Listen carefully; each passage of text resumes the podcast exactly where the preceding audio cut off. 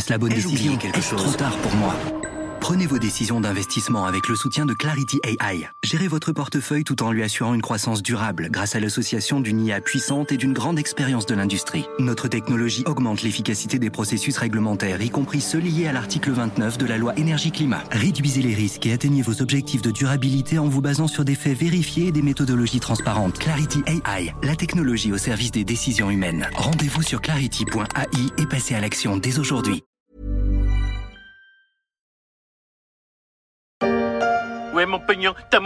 Oui.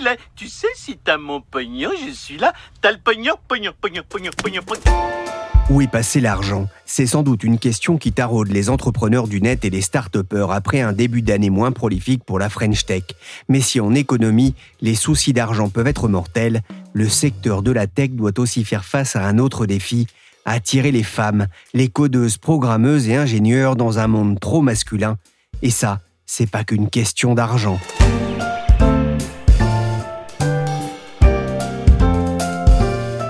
Je suis Pierrick Fay, vous écoutez La Story, le podcast d'actualité des échos. Pendant quelques jours, La Story se met en mode Vivatech avec une série d'épisodes pour évoquer la santé de la French Tech, mais aussi le défi de l'inclusion dans un secteur économique qui peine encore à s'ouvrir aux femmes et aux minorités. C'est déjà arrivé qu'il y, ait des femmes qui arrivent et qui nous disent Ah ouais, euh, c'est la première fois de ma vie que je parle avec une autre développeuse. J'en avais jamais rencontré, ni pendant mes études, ni à mon boulot. Première fois. Intéressante cette web série de l'ETNA, l'école des technologies numériques avancées. Consacrée aux femmes dans la tech, elle cherche à mieux comprendre pourquoi il y a toujours aussi peu de femmes dans les métiers de l'informatique. En 2022, 60 ans après la mort d'Ada Lovelace, considérée comme une pionnière de la science informatique, car les chiffres sont têtus. Selon le cabinet Global Contact, en 2019, alors que 57% des diplômés de l'enseignement supérieur sont des femmes, seulement 25% ont obtenu un diplôme dans les filières du numérique.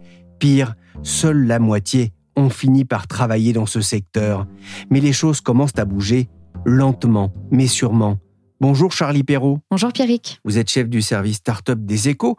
A-t-on plus de chances de croiser des femmes dans les travées du salon Vivatech qu'il y a deux ou trois ans? Alors, euh, ça va être peut-être difficile à dire parce qu'on attend quand même beaucoup de monde euh, sur ces salons. Mais euh, oui, c'est sûr qu'il y en a quand même beaucoup plus. Parce que de toute façon, les il y a de plus en plus de femmes qui travaillent dans la tech ou dans des startups et pas forcément que à des fonctions tech. Euh, voilà, vous avez beaucoup de startups maintenant, par exemple, qui ont des, gros départements marketing, communication, ressources humaines, produits, conformité, donc euh, qui d'ailleurs attirent aussi euh, beaucoup de femmes. Donc, donc je pense qu'effectivement, on va en voir plus. Bon, de toute façon, c'est vrai que sur scène, il y a une parité qui est assez respectée depuis quelques années. C'est vrai que c'est un peu moins difficile, en tout cas, de trouver d'ailleurs des femmes qui veulent s'exprimer sur ces sujets et aussi des, des jeunes femmes qui veulent aussi entreprendre, parce qu'il y a beaucoup d'initiatives aussi qui vont être faites pour les attirer, même des, lycéennes qui vont venir euh, d'ailleurs euh, à Vivatech pour rencontrer euh, beaucoup de monde, des entrepreneuses.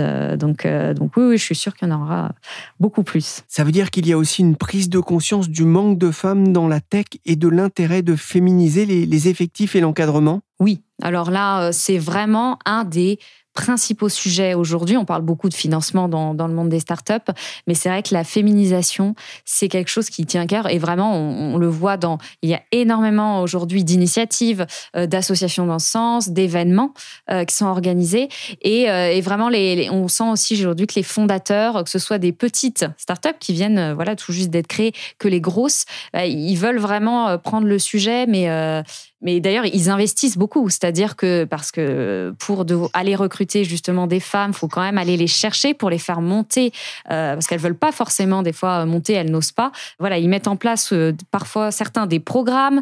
Euh, voilà, il y a pas mal de méthodes aujourd'hui qui sont développées chez elles en interne, et ils commencent à en mettre de plus en plus aussi euh, je parlais de la loi Rixin aujourd'hui qui entrera euh, progressivement en vigueur là-dessus. Ils mettent plus de femmes à des postes aussi d'encadrement, donc et pas forcément que des directions de ressources humaines qui malheureusement souvent c'est des postes qui sont toujours occupés par des femmes, mais il y en a de plus en plus qui vont justement chercher euh, une directrice générale pour un pays, directrice même du produit, voilà. Mais alors par contre effectivement, faut prendre beaucoup de temps pour aller les chercher. Plus de femmes, c'est effectivement un objectif. Hein. Il y a des nombreuses incitations là aussi de de mise en valeur, de mise en avant, là aussi, de femmes dans, la tech. Mais y a-t-il assez de profils intéressant justement pour attirer plus de femmes, alors qu'on le voit, les écoles scientifiques, les écoles du numérique peinent encore à attirer les filles. Oui, bah en fait, voilà, le problème, il n'est pas que chez les startups. En fait, euh, c'est que des fois, elles, ne reçoivent pas du tout de, candidates. Et effectivement, le, souci vient d'avant, vient de la formation, qui, comme vous le savez euh, sûrement, quand vous êtes euh, au lycée, on va dire à une fille de faire du droit ou des lettres, et on va pas lui dire d'aller en école d'ingénieur. Donc forcément, ça se ressent après là-bas il y a très peu de femmes dans les écoles d'ingénieurs et donc mécaniquement, après, il y en a moins qui arrivent dans les startups. Donc c'est vrai que c'est un très gros problème et, euh, et là, euh, les startups peuvent pas euh, non plus faire grand-chose à ce niveau-là. Mais les femmes ont aussi plus de mal à, trouver des fonds lorsqu'elles dirigent une startup? Oui, oui, aujourd'hui, une femme seule, sur le montant total, par exemple en France, des fonds levés, seulement 2% sont alloués à des femmes fondatrices. Et on monte à 10% quand il y a une femme euh, cofondatrice. Donc c'est vraiment clairement, euh, voilà, les hommes lèvent beaucoup plus et en général ils arrivent à lever des montants un peu plus euh, important euh, que les femmes. Et ça, malheureusement, les chiffres n'évoluent pas euh, dans le bon sens, parce que c'est une étude que fait tous les ans Sista, donc une association qui aide les femmes à justement se faire financer. Et ça fait trois ans, je crois, qu'elles font cette étude. Et malheureusement, il n'y a pas d'avancée spectaculaire. Voilà. Alors, il y a plus de femmes qui cofondent des startups et donc forcément qui lèvent un peu plus d'argent mais on reste encore sur des montants, euh, voilà, des, un pourcentage toujours très faible. Et euh, on espère d'ailleurs que ça va augmenter. En tout cas, euh, Sista, je reviens à cette association parce que c'est vraiment la principale, elle a fait signer justement des, des chartes à des fonds d'investissement pour les, justement les forcer à financer, alors je crois, c'est 25% de leur portefeuille devra d'ici 2025 être supporté. en tout cas, les, les startups devront être fondées ou cofondées par des femmes. Alors, il y a certains certains fonds qui ont déjà atteint euh, ces objectifs parce qu'ils investissent dans des startups de secteurs très divers. Donc c'est plus simple. Mais ceux qui sont très spécialisés dans la deep tech, dans l'intelligence artificielle, dans l'industrie, bah forcément, ils ont beaucoup plus de mal à atteindre ce fameux 25% parce que euh, face à eux, ils ont vraiment que des startups qui sont euh, fondées par des hommes. Une charte pour que la French Tech, dont le pronom est féminin, soit un peu moins masculine. C'est aussi l'ambition de la mission French Tech, qui a imaginé un pacte parité avec plusieurs engagements, comme la mise en place d'un quota de 20% de femmes au sein des conseils d'administration, la formation des managers sur les enjeux de la diversité et de la lutte contre les discriminations et le harcèlement d'ici à la fin de 2022, ou encore la mise en place d'un accompagnement pour les salariés de retour de leur congé parental.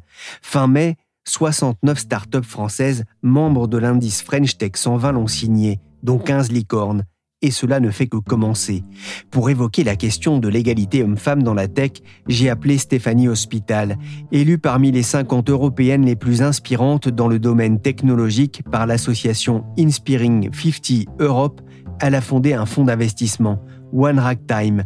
Je lui ai d'abord demandé ce qu'elle pensait du pacte parité. Je trouve que c'est une, excellente initiative. J'ai envie de vous dire, malheureusement, on en a besoin parce qu'on n'a pas encore assez de diversité dans la, dans la French Tech. On n'a pas encore assez de parité. Et donc, c'est comme euh, il y a une quinzaine d'années avec euh, les femmes dans les conseils d'administration. On a eu besoin à un moment d'avoir des mesures beaucoup plus incitatives, comme la loi euh, Copé-Zimmermann, qui a montré tout son potentiel, puisqu'aujourd'hui, on est arrivé à des, bah, aux objectifs qu'on avait envie d'avoir. Donc, c'est pour ça qu'on a malheureusement besoin de ces initiatives pour euh, stimuler la parité. Pourquoi est-ce que les femmes sont encore sous-représentées dans la tech alors qu'on le voit, hein, ce phénomène, la French Tech a vraiment pris son essor ces dernières années? Alors, je crois que c'est euh, euh, beaucoup lié au fait qu'il il y a peut-être pas assez de femmes qui embrassent des carrières scientifiques de long terme, puisque mine de rien, pour créer dans la tech, c'est vrai que quand on est euh, ingénieur, développeur, on a une certaine euh, compréhension et on voit aussi euh, dans les, chiffres des équipes, c'est que une société tech aujourd'hui, ben on va avoir à peu près un tiers, voire la moitié des équipes qui sont des équipes qui travaillent sur le produit, sur la tech. Donc, ben voilà, par construction, on va en avoir moins du coup si on a moins de femmes au départ qui font ces études. Et puis après, je crois que c'est beaucoup lié aussi au, au fait que parfois les femmes n'osent pas se lancer et aussi on les voit peut-être moins. Elles sont peut-être moins vocales que leurs homologues masculins qui eux euh, aiment faire euh, les, euh, les, manchettes des journaux, des médias et, vont beaucoup plus mettre en avant ce qu'ils font. Alors on a quand même des espoirs hein, quand on voit les chiffres aujourd'hui qui progressent et puis grâce à toutes ces initiatives et notamment grâce à Sista, on voit aujourd'hui que euh, on arrive en fait à compter le nombre de femmes. Je pense que pour poser un constat, c'est très important de pouvoir avoir des chiffres. Et puis euh, avec ces chiffres, bah, on va pouvoir euh, montrer l'exemple, montrer les évolutions et, et j'espère que dans dix ans, on aura 50% des sociétés euh, créées dans la tech qui seront cofondées ou fondées par des femmes. c'est intéressant ce que vous dites quand vous dites euh, qu'elles n'osent pas forcément faire entendre euh, leur voix, montrer qu'elles sont là. Vous, vous avez travaillé chez Arthur Andersen, chez Orange Digital, hein, la filiale du groupe dédié aux activités numériques. Vous avez lancé votre fonds de capital risque, One Time. Vous faites partie des femmes les plus inspirantes dans ce secteur. Être une femme, ça a été compliqué aussi pour vous dans ce monde majoritairement masculin? Alors, j'ai eu la chance d'être dans un environnement qui était très novateur et très favorable pour les femmes. Et notamment chez Arthur Andersen euh, ou Andersen Consulting, jamais on a eu, euh, j'avais ces questions de hommes-femmes et euh, d'accession au plus haut niveau pour des questions de, de, genre. Et puis chez Orange, très tôt, on avait des initiatives qui avaient été impulsées par le, le COMEX d'Orange, hein, par Stéphane Richard a été certainement celui qui a été le, le plus offensif pour cette parité dans les femmes. et pour les femmes, on avait 30% d'obligation de mixité dans les codires. Donc c'était fort, hein, c'était vraiment une obligation. Et à chaque fois qu'on faisait un recrutement, on devait avoir un candidat homme, un candidat femme pour faire le choix final. Et je crois que ça a porté ses fruits et j'ai toujours été dans ces cultures d'entreprise très favorables aux femmes où finalement euh, bah, partir le soir plus tôt parce que on doit faire une pause entre 18h et 20h et qu'on peut pas euh, rester au bureau, c'était très accepté chez Orange et ceci très tôt. Donc moi personnellement, j'en ai jamais souffert et j'ai eu cette chance de, de, pouvoir évoluer dans un milieu qui était très favorable aux femmes et à la diversité en général. Ça veut dire que plus globalement, il faut vraiment un changement de culture dans les entreprises euh, de technologie? Je crois, oui. J'étais euh, il, y a, il y a quelques jours euh, au conseil de perfectionnement de l'école 42 et je sais que Sophie Viguet a à cœur à vraiment accroître la diversité et la mixité euh, de l'école 42. Et aujourd'hui, avec toutes les initiatives qui ont été mises en place par 42, on arrive à 30% de femmes dans les promotions et à une très très grande diversité sociale. Et je crois que ça c'est encourageant. Ça montre que quand on a une volonté, on peut y arriver. Il y a aussi une étude intéressante qui a été menée par Initiative France auprès des, TPE. Elle montre que durant la crise du Covid, ce sont les femmes entrepreneurs qui ont le plus souffert. Nombreuses ont dû cesser leur, euh, leur activité, en cause notamment leur charge au sein du foyer. Est-ce que ça vous surprend? Non, ça me surprend pas et je pense que vous mettez le doigt sur le, le frein principal à la diversité, parité dans nos entreprises c'est ce moment charnière hein, de la maternité où euh, on doit euh, gérer des enfants en bas âge. Et je crois que pendant le Covid, sans soutien, des crèches, sans école, les femmes, elles ont été en première ligne. C'est pour ça que toutes les mesures qui incitent les hommes à faire la moitié du travail à la maison, la moitié de ce que ils doivent prendre à leur charge pour les enfants sont essentielles pour pouvoir promouvoir une plus grande parité aujourd'hui euh, dans nos entreprises. Et je crois que le décrochage, en fait, il est aussi beaucoup pour des jeunes femmes entre 30 et 35 ans au moment euh, bah, des premiers enfants. Qui c'est qui fait la vaisselle? Faut pas que ça se perde. Qui c'est qui doit rester belle? Les mains dans la merde. Mais tout change, mais tout change. Et voici Jules qui lange les fesses de l'héritier. Il balaye, il balaye. Et bientôt, quelle merveille, il astique le plancher. Pour créer une entreprise, il faut euh, lever des fonds, ça va de soi. Selon le dernier baromètre sur les conditions d'accès au financement des femmes dirigeantes de start-up, hein, qui a été réalisé par euh, le collectif Sista dont vous parliez et euh, le Boston Consulting Group, celles qui ont été fondées par des femmes ont levé quatre fois moins que celles créées par des hommes. Pourquoi cette frilosité des fonds d'investissement pour les projets portés par des femmes? Alors, moi, je suis, capital risqueuse. J'ai créé un fonds. Je suis entrepreneur en ayant créé un fonds aussi. Hein, c'est une aventure entrepreneuriale. Et euh, on me pose souvent la question, mais euh, les fonds financent pas les femmes. Alors, c'est pas vrai. Les fonds financent les femmes. Les fonds financent les sociétés avec euh, des femmes cofondatrices. Mais c'est toujours pareil. Nous, on a un processus de sélection qui est extrêmement fort. Et quand à l'entrée dans votre recherche de société, vous avez à peu près une société sur dix qui comporte une femme fondatrice ou C-level dans l'équipe de départ, bah forcément, à la fin, on a un peu moins de femmes qui sont à la tête d'entreprise ou qui lèvent autant que les hommes. Et je pense que là, il faut vraiment, vraiment travailler sur la mobilisation et donner envie à des jeunes femmes d'entreprendre pour qu'on ait encore plus de projets qui soient, dès le départ, en parité. Dans les EcoStart, j'ai lu le témoignage d'une femme. Elle s'appelle Julie Boucon. Elle est cofondatrice de l'application Oli Oli. Alors, je sais pas si je prononce bien, qui, elle racontait sa rencontre avec des financiers. Un fonds d'investissement m'a demandé des détails sur mes enfants qui s'en occupaient, des choses qu'on n'aurait jamais demandé à un homme. Ils ont fini par refuser d'investir chez nous car nos maris n'avaient pas encore injecté de fonds, on se croirait, dans les années 50. Qu'est-ce que ça vous inspire? Alors, je crois que on peut pas faire de généralité avec des mésaventures. Malheureusement, il y en a, il y en aura toujours. Moi, je sais que quand euh, j'investis, je, porte une attention euh, toute forte à, l'équilibre en fait des fondateurs et, euh, et, je vais poser des questions aux fondateurs, hommes et tu as des enfants et est-ce que tu t'impliques à la maison? Donc, on peut poser les mêmes questions à un homme. je crois que c'est encore assez maladroit et, je vois plutôt le côté paternaliste de certains investisseurs avec des jeunes femmes. Peut-être parce qu'ils se projettent dans leur dans leurs enfants, dans leurs filles. Je sais pas, c'est regrettable, mais euh, je crois que ça va changer et ça va changer à partir du moment où, bah, en fait, on fait même plus la différence. Moi, je me pose même pas la question quand je vois une équipe. Mais oui, il y a, y a deux femmes fondatrices, mais génial, mais, mais c'est normal. Que faire justement pour que les mentalités changent? Je crois qu'il faut montrer l'exemple, il faut montrer que c'est possible, il faut montrer des réussites. Et puis, euh, il y a peut-être aussi quelque chose hein, qu'on voit dans les euh, dans les, les, fondateurs. Alors, depuis deux ans, on a vécu des conditions de marché exceptionnelles, avec des levées de fonds incroyables à trois chiffres sur des sociétés qui, pour certaines, n'avaient euh, pas forcément la performance économique pour justifier ça à ce stade. Et peut-être que les femmes ont, en tout cas, moi, c'est comme ça que je vis One Time. J'ai j'ai probablement une approche assez rationnelle, prudente, factuelle qui fait que euh, on n'a pas de, de, comportement alpha comme on peut voir chez certains euh, mâles entrepreneurs qui vont euh, essayer d'être beaucoup plus forts, beaucoup plus hauts, mais sur finalement ce qui ne sont pas les bons fondamentaux des entreprises. In fine, développer une société leader dans son domaine, qui fait du chiffre, qui emploie du, du monde et qui est rentable.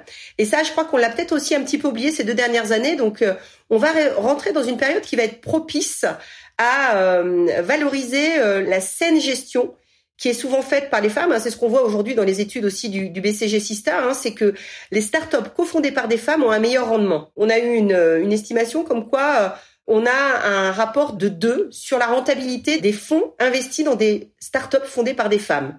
Ben, je crois que ça va prendre encore tout son euh, élan sur 2022, à des moments où on va rentrer dans des conditions de marché beaucoup plus normales. Et quand on parle de rentabilité, c'est le genre de choses qui est de nature à faire euh, réfléchir, j'imagine, euh, les, fonds d'investissement, les fonds qui prêtent de l'argent ou qui investissent dans les entreprises. vous parliez de la nécessité aussi d'avoir des, des figures inspirantes. Ça passe aussi par une intervention des pouvoirs publics. On voit avec une nouvelle première ministre qui a déclaré vouloir inspirer les, les petites filles. Bah, génial. J'ai envie de dire que les dernières nominations euh, au gouvernement euh, et Elisabeth Borne, déjà ça montre que euh, l'ascenseur social joue encore, puisque Elisabeth a pu avoir cette carrière par son éducation, que finalement ce qui va faire la différence pour nous permettre, nous les femmes, d'accéder à des postes de responsabilité, c'est aussi ce parcours académique qu'on peut avoir et ce fait d'oser tout au long de la carrière, donc c'est superbe. Puis encore la, la nomination de Christelle Heidemann à la tête d'Orange, mais c'est pareil, c'est un merveilleux symbole. Une femme qui accède aujourd'hui à la tête d'une entreprise technologique, fleuron de la tech française, génial. Et il en faut plus. Et on en aura plus dans les années qui viennent.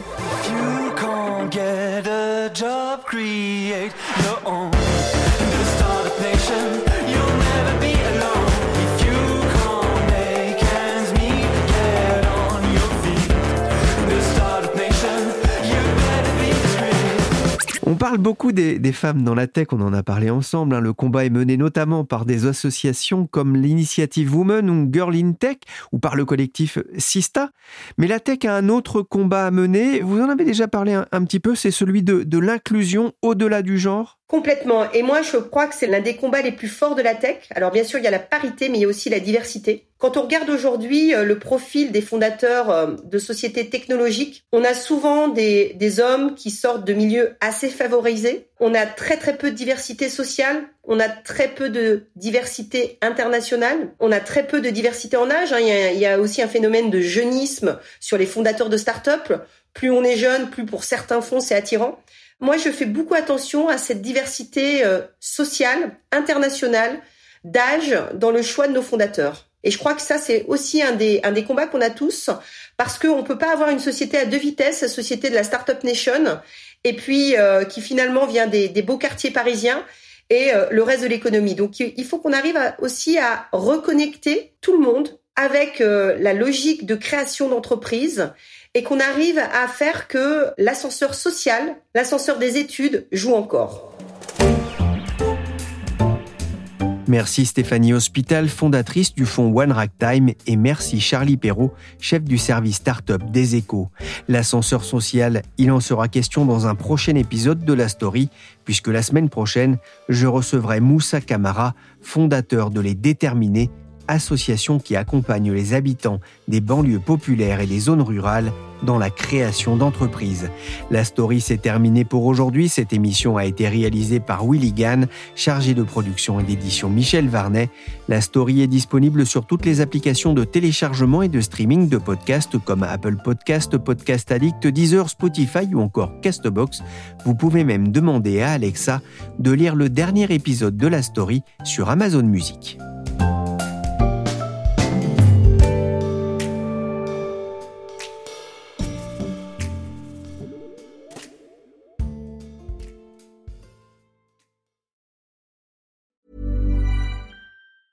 Hi, I'm Daniel, founder of Pretty Litter. Did you know cats tend to hide symptoms of sickness and pain? I learned this the hard way after losing my cat, Gingy. So I created Pretty Litter, a health monitoring litter that helps detect early signs of illness by changing colors, saving you money and potentially your cat's life. Pretty Litter is veterinarian developed, and it's the easiest way to keep tabs on your fur baby's health right at home. Go to prettylitter.com and use code ACAST for 20% off your first order and a free cat toy. Terms and conditions apply. See site for details.